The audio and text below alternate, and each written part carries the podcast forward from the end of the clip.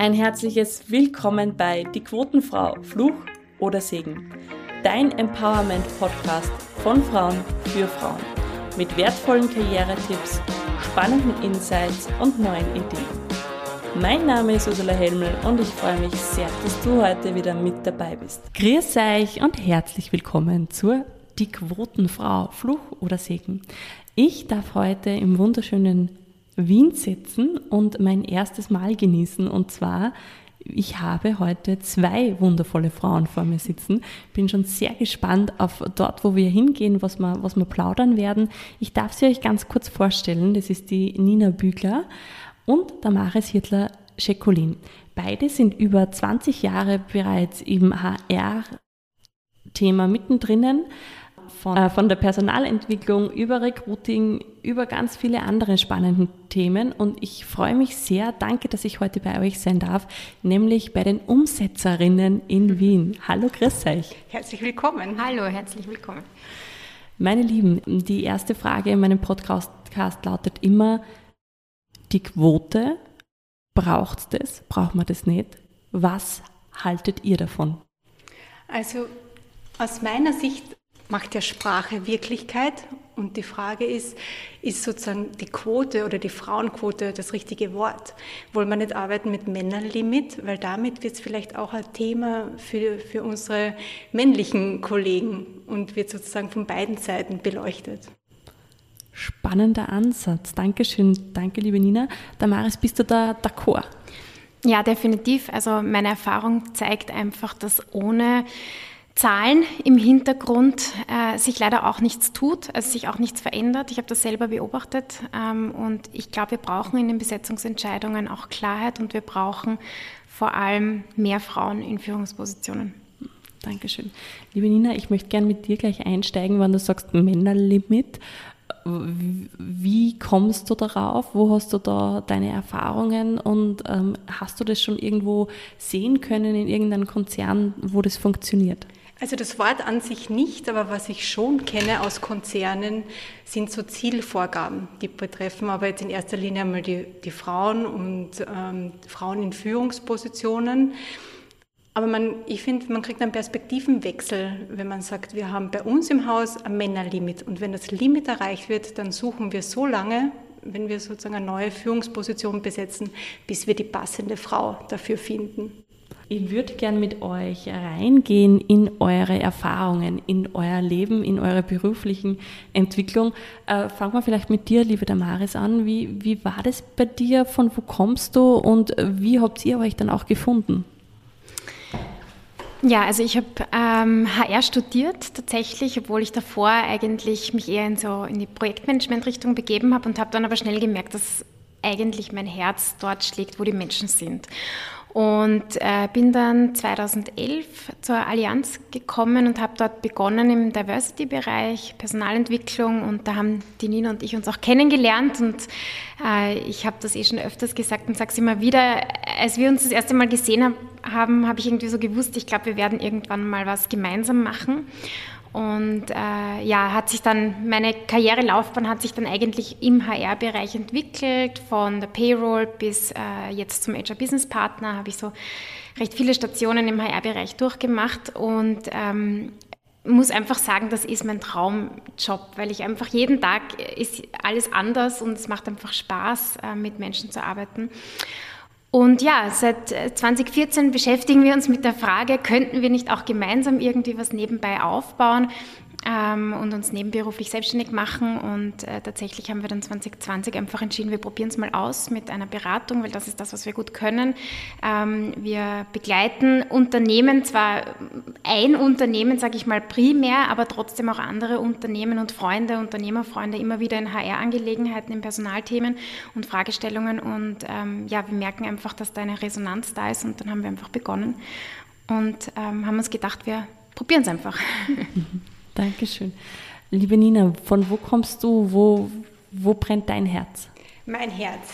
Also was mich wirklich aufstehen lässt, ist Alles um diese Fragestellung herum, welche Arbeitsmodelle gibt es morgen und wie schafft man die Brücke in den Corporate-Bereich? Also wie schafft man das, diese Rahmenbedingungen so zu schaffen, dass Unternehmen dem sozusagen gerecht werden können, dass es ein Zusammenspiel gibt zwischen Mitarbeiterinnen ähm, und ähm, sozusagen dem, dem Corporate Business. Und herkommen tue ich an sich aus der Informatik. Ich habe Informatik studiert und fertig gemacht, Wirtschaft gemacht ähm, und habe aber recht bald auch gemerkt, ähm, mein Herzschlag für die Personalentwicklung und wie es gut gelingen kann, auch den Mut aufzubringen, sein eigenes individuelles Arbeitsmodell zu gestalten. Das ist ja etwas, was ich ganz stark äh, lebe und versuche sozusagen in den Dingen, die ich mache, meinen Purpose zu finden oder beziehungsweise den auch festzulegen. Und, ähm, und alles, was ich dann nicht so gern mache, versuche ich outzusourcen, auch wenn das nicht immer gelingt. Lasst uns doch da gleich rein, reinhüpfen, Purpose, einfach diesen, diese, alles rund um HR ist jetzt ja vielleicht nicht für alle Zuhörerinnen und Zuhörer so klar. Ähm, und du hast auch schon angesprochen, neue Arbeitsmodelle. Wo seht ihr die Zukunft? Welche Dinge muss ein Unternehmen, um welche Dinge muss sich ein Unternehmen jetzt kümmern, damit es überhaupt zukunftsfähig bleibt? Also ich glaube, dass Unternehmenskultur ist ein Schlüssel und Unternehmenskultur ist sehr viel. Das sind viele sichtbare Dinge. Also wenn man in der Analogie eines Eisberges arbeitet, sieht man die Dinge. Das sind Regeln und Normen und Dinge, die feststehen, das ganze Zielekonzept.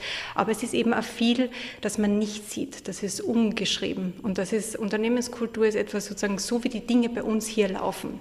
Und das ist, ähm, glaube ich, ganz stark der Schlüssel. Man kann das nicht linear und direkt ansteuern Kulturthemen. Ähm, aber man kann Hypothesen aufsetzen und man kann mit den Teams und mit den äh, Mitarbeiterinnen da gemeinsam an einem Arbeitsmodell der Zukunft arbeiten. Und da gibt es ganz viel. Also das fängt an, dass es den Trend gibt von Vollzeit zu Teilzeit, ähm, sprich vielleicht sogar Leadership Sharing, wie das gelingen kann, Führung in Teilzeit, äh, wie man das äh, sich gut aufteilen kann. Und es ist nicht unbedingt nur so, dass man Teilzeit sozusagen den anderen Teil ähm, in der Freizeit verbringt, sondern dass man dann vielleicht ehrenamtlich tätig ist oder so wie wir nebenberuflich selbstständig, dass man so aktiv seine Zeit und seine Energie gestaltet. Hm. Liebe Damaris, lass uns doch dann nochmal mit den Arbeitszeitmodellen, das interessiert mich jetzt noch, ähm, gerade auch auf den Hinblick Zudem, wir haben letzte Woche einen Sager gehabt von unserem Arbeitsminister, ähm, der gemeint hat, man solle doch die Teilzeit Arbeitnehmerinnen und Arbeitnehmer die Sozialleistungen kürzen, weil es ja, wir haben einen Fachkräftemangel. Ja? Also es ist so, es wird euch genauso gehen wie bei mir und unseren Kunden. Ähm, die brauchen mehr Arbeitskräfte. Welcher, welchen Ansatz habt ihr da? Also ich stelle bei solchen Äußerungen halt immer die Frage, macht es Sinn, krampfhaft an Dingen festzuhalten, die gewesen sind? Und sozusagen da jetzt irgendwie Einschränkungen zu machen äh, in Sozialleistungen, um Leute dahin zu bewegen, wieder vorherige, vielleicht auch veraltete Modelle zu wählen oder macht Sinn, Dinge neu zu denken. Und wir ver verfolgen eigentlich immer den Ansatz zu überlegen, was könnten wir neu denken? Wie können Arbeitsmodelle kreativ ausschauen, dass sie wirklich individuell passen? Und wir, wie die Nina schon sagt, wir leben das einfach. Wir verstehen uns als New Work Praktikerinnen. Ähm, und ich habe immer schon, also ich sage das auch ähm, ganz vielen Freundinnen in meinem Umfeld, ich bin immer der Meinung, mehrere Standbeine machen total Sinn, weil so kannst du dich überall in dem Ausmaß einbringen, in dem du das möchtest. Ähm, mit deiner Zeit, mit deiner Energie. Ja. Und ich merke es bei mir selber, ich bin in Teilzeit aktuell ähm, und ich merke, von der Produktivität her habe ich nicht den Eindruck, dass sich wirklich etwas bei mir verändert hat. Im Gegenteil. Ich bin gefühlt noch produktiver als vorher, aber ich kann halt die restliche Zeit für Dinge verwenden, die mir auch extrem viel Spaß machen und die ich nicht missen möchte. Und ich bin der Meinung, dass genau das der Punkt ist. Es geht nicht um die Zeit. Es geht um die Energie. Es geht darum, wie setzen wir unsere Energie ein und wo setzen wir sie ein. Und deswegen bin ich der Meinung, wir sollten lieber Arbeitsmodelle neu denken, anstatt Sozialleistungen zu kürzen, um Leute dorthin zu bewegen, wieder ähm, in, in die Vollzeitbeschäftigung zu gehen, wenn das auch nicht mehr die Zukunft ist, auch generationenbezogen nicht. Die junge Generation will zum Teil nicht mehr Vollzeit arbeiten. Und ja, das ist meine Meinung dazu. Lasst uns doch gleich da auch nochmal reintauchen. Wir nehmen an, ich bin ein Unternehmen, 300 Mitarbeiterinnen und Mitarbeiter, komme jetzt zu euch. Äh, was könnt ihr mir anbieten? Ähm, und vor allem, ich habe ein konkretes Problem. Ich habe zu wenig administrative ähm, Arbeitnehmer und Arbeitnehmerinnen. Das heißt, sie zu wenig administrative Tätigkeiten äh, durchführen. Genau. Und mit äh, Recruiting ist das nicht zu lösen oder nur, dass ich die Problemstellung genauer verstehe? Ähm, das, über das hat sich mein Unternehmen noch keine Gedanken gemacht. Wir kriegen keine Leute. Das ist das, ist, das, ist das was ich sehr oft höre. Ja, wir kriegen ja. keine Leute. Ähm, wo setzt ihr da an? Ah, da gibt es ganz viele Möglichkeiten. Ich glaube, da muss man das Unternehmen ein bisschen besser kennen, aber das könnten, ähm, ich meine, das Schlagwort ist vielleicht auch Employer Branding, also Stichwort ähm, Arbeitgeberattraktivität. Was biete ich denn an Benefits ähm, den möglichen Bewerberinnen an? Und ist es das, ähm, was die brauchen? Was die äh, sozusagen, wo, wo gibt es diesen Cultural Fit, also wo gibt es diesen Fit zwischen meinem Unternehmen und den, und den Bewerbern?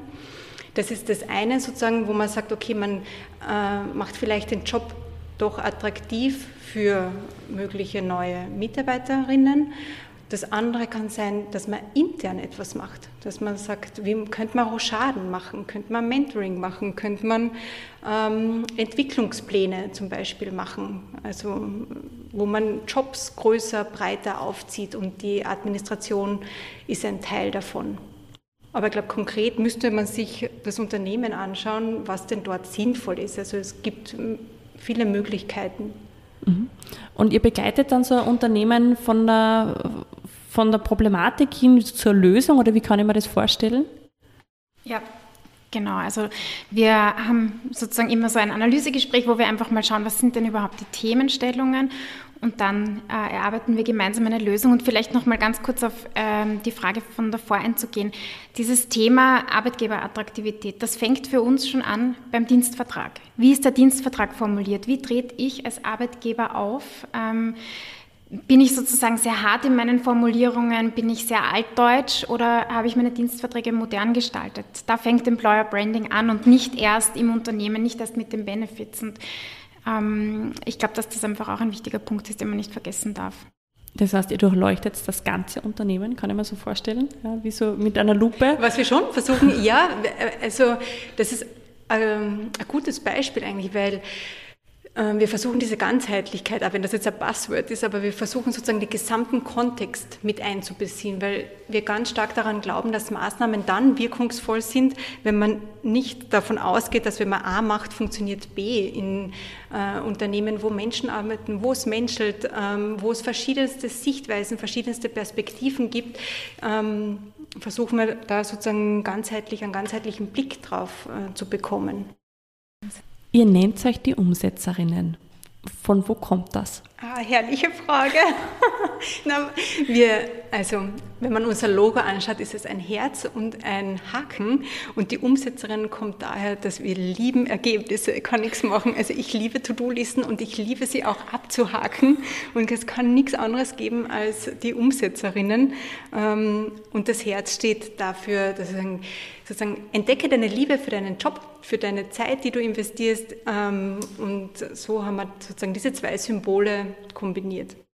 Genau. Und was uns auch vielleicht noch wichtig ist, ist, wir glauben, dass wenn die Herzen von Mitarbeiterinnen für ein Unternehmen schlagen, dass das Unternehmen einfach erfolgreicher sein wird. Und das glauben wir nicht nur, das belegen sehr viele Studien, dass ähm, einfach ein Unternehmen deutlich wirksamer ist, wenn die Mitarbeiterinnen und Mitarbeiter wirklich für dieses Unternehmen leben irgendwo auch. Und mit Leben meine ich jetzt nicht äh, sich persönlich aufopfern, ähm, sondern mit Leben meine ich total identifizieren und einfach äh, ja, in dem Unternehmen sich wohlfühlen auch. Ja.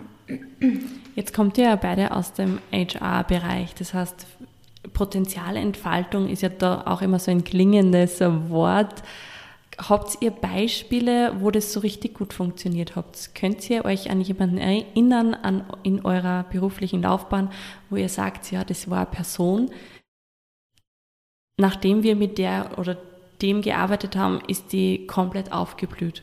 Ja, ich kann, ich habe da ein super Beispiel, das mir gerade jetzt äh, kommt. Ähm, und zwar, ich bin ja auch Führungskraft in dem Konzern und, äh, und gehe mit einer Einstellung an, an meine Arbeit oder zu meinem Kollegen, zu meinen Kollegen auch, probier es aus. Ist es sozusagen sicher genug, um es einfach auszuprobieren und was, was kann denn Schlimmes passieren? Und gerade letzte Woche habe ich das Feedback bekommen, na, wenn ich das, wenn ich es nicht zugetraut hätte, dann hätte sie es einfach nicht gemacht oder sie hätte neuen, die neue, das neue Aufgabengefällt nicht angenommen.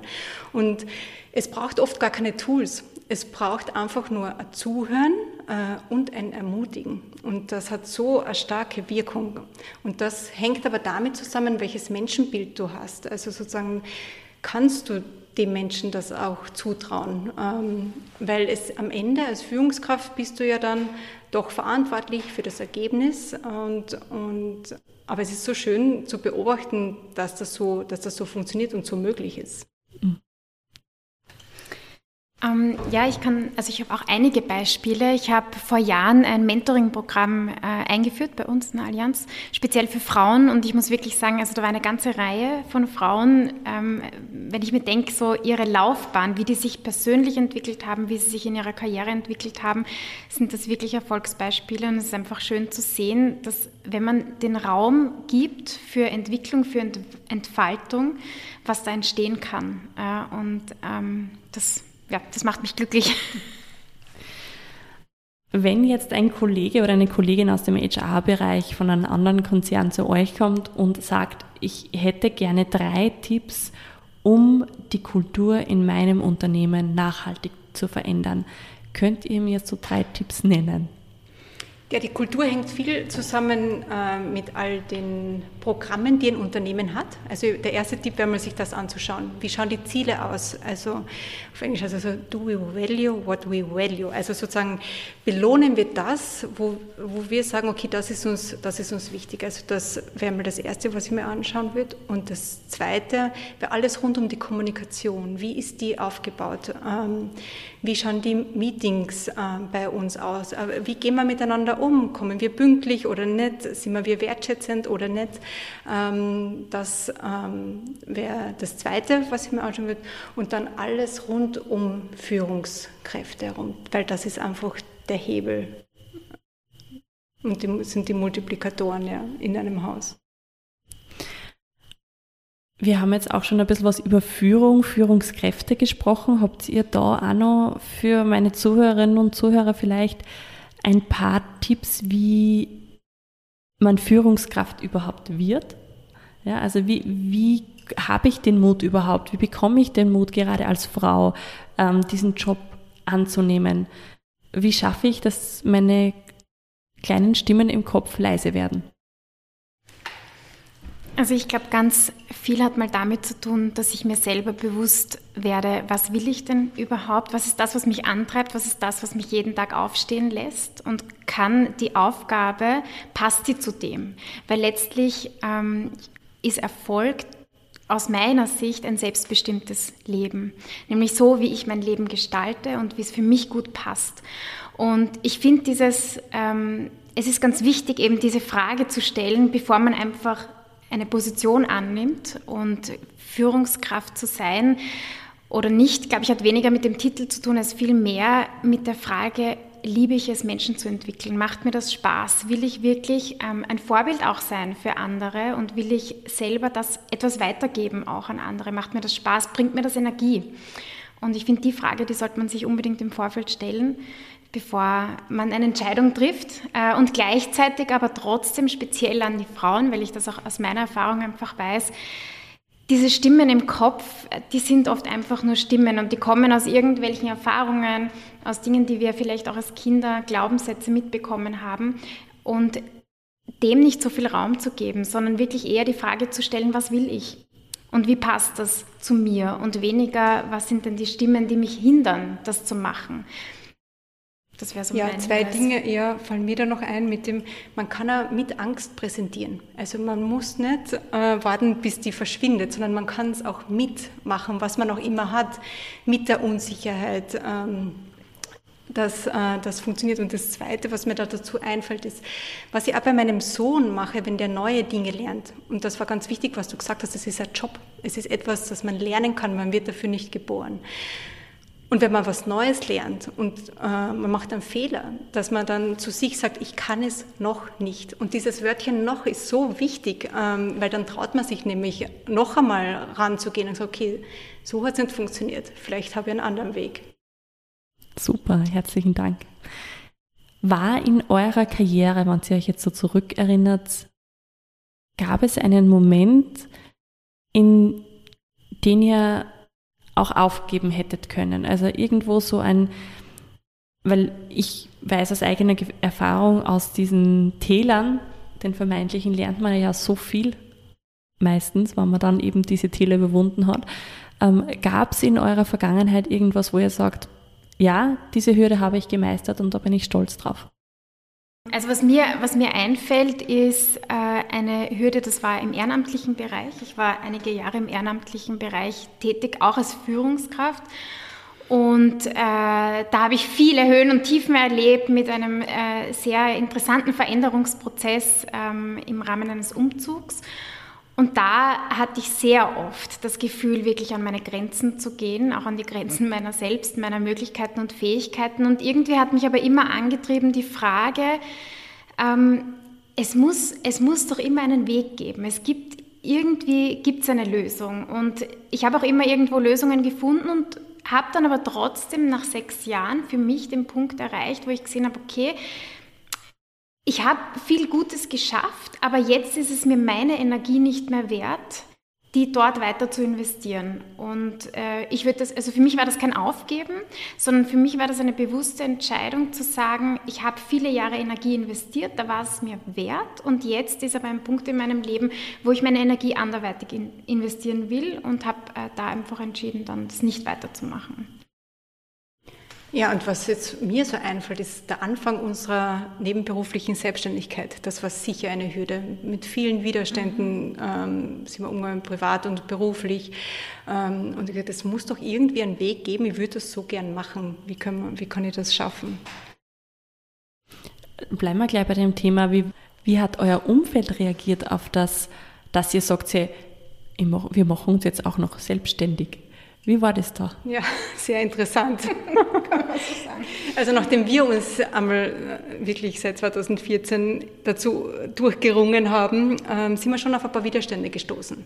Weil was haben wir gemacht? Wir haben eine Veränderung verursacht. Etwas, was nicht linear ist, etwas, was ungewöhnlich ist und etwas, wo man sagt, äh, naja, wo willst du die Zeit hernehmen? Du hast einen Mann, du hast ein Kind, ähm, wie, wie soll sich denn das ähm, alles ausgehen? Also ich habe viele Gespräche geführt, wo gezweifelt worden ist und wo äh, gesagt haben, naja, ähm, lass das doch sein, schau, es reicht doch, den Job zu haben. Ähm, ja, aber es war unterschiedlich. Ja, definitiv. Und das ist immer noch ein Spagat. Also ich würde sagen, es ist ständig ein Schauen, wie geht sich sozusagen alles aus, wie bringt man alles unter einen Hut. Und ich muss ehrlich sagen, ich habe für mich die Entscheidung getroffen, es ist okay, dass es ein Spagat ist. Es ist okay, dass, es sich, nicht, dass sich nicht immer alles ausgeht.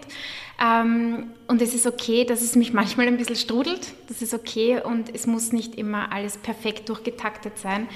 Ähm, aber es muss sich für mich gut anfühlen. Und das ist, glaube ich, so etwas, was uns beide auch in unserer Reflexion immer wieder beschäftigt ist.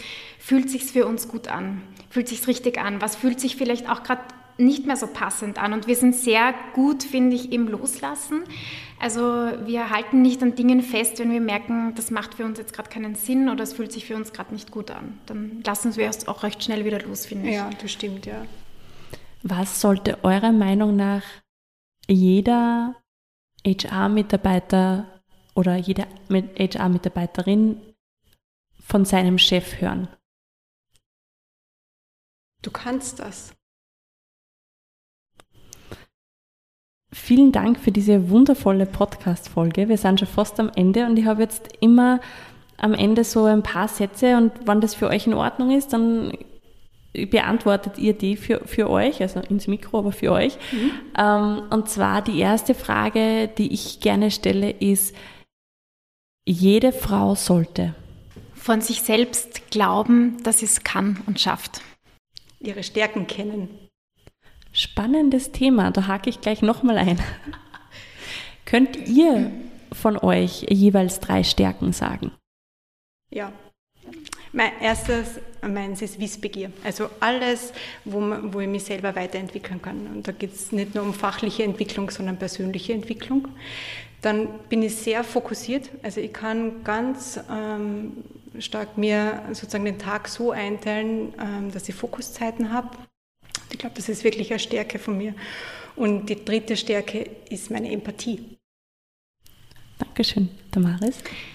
Ähm, ich bin begeisterungsfähig und ich kann andere begeistern für ein Thema, aber auch für sich selber. Die zweite Stärke ist, ich bin sehr gut organisiert und strukturiert. Und äh, die dritte Stärke ist, ähm, ich bin sehr lernbereit. Wenn ich eine Sache auf der Welt ändern könnte, dann wäre das? Dass echte Verbindungen entstehen können. Also äh, im, im Unter in Unternehmen auch. Also wirklich so tragfähige, man, damit ich nicht, dass es immer nur Freundschaften geben muss, aber dass es so tragfähige Beziehungen gibt, wo man sich einmal streiten kann, wo es Konflikte geben darf, ähm, aber wo man nicht hinten herum äh, über, über andere spricht. Ehrlichkeit wäre für mich da so ein Stichwort, dass Menschen wirklich ehrlich zu sich selber stehen aber auch zu ihren Entscheidungen und ehrlich zu anderen sind. Vielen Dank für dieses wundervolle Gespräch. Danke. Ich möchte mich jetzt auch noch bei den Zuhörerinnen und Zuhörern bedanken. Danke, dass ihr wieder mit dabei wart. Und die letzten Worte, liebe Nina, liebe Damaris, von, meiner, von dieser Folge gehören euch. Macht es gern nacheinander. Nimm dein Leben selbst in die Hand, gestalte du dein Lebens- und Arbeitsmodell so, wie es für dich gut passt und lass dich da nicht einschränken von irgendwelchen Gedanken oder von irgendwelchen Dingen, die es jetzt schon gibt, sondern lass der Kreativität freien Lauf. Genau, und wenn du einen Sparing-Partner suchst und jemand, der schon durch Täler gegangen ist und Berge erklommen hat, dann melde dich doch gern bei uns. Danke, dass du bis zum Schluss mit dabei warst. Falls dir die Folge gefallen hat, freue ich mich natürlich, wenn du sie weiterempfiehlst, wenn du sie teilst, wenn du sie bewertest. Und am meisten freue ich mich darauf, dich als Zuhörerin beim nächsten Mal wieder begrüßen zu dürfen.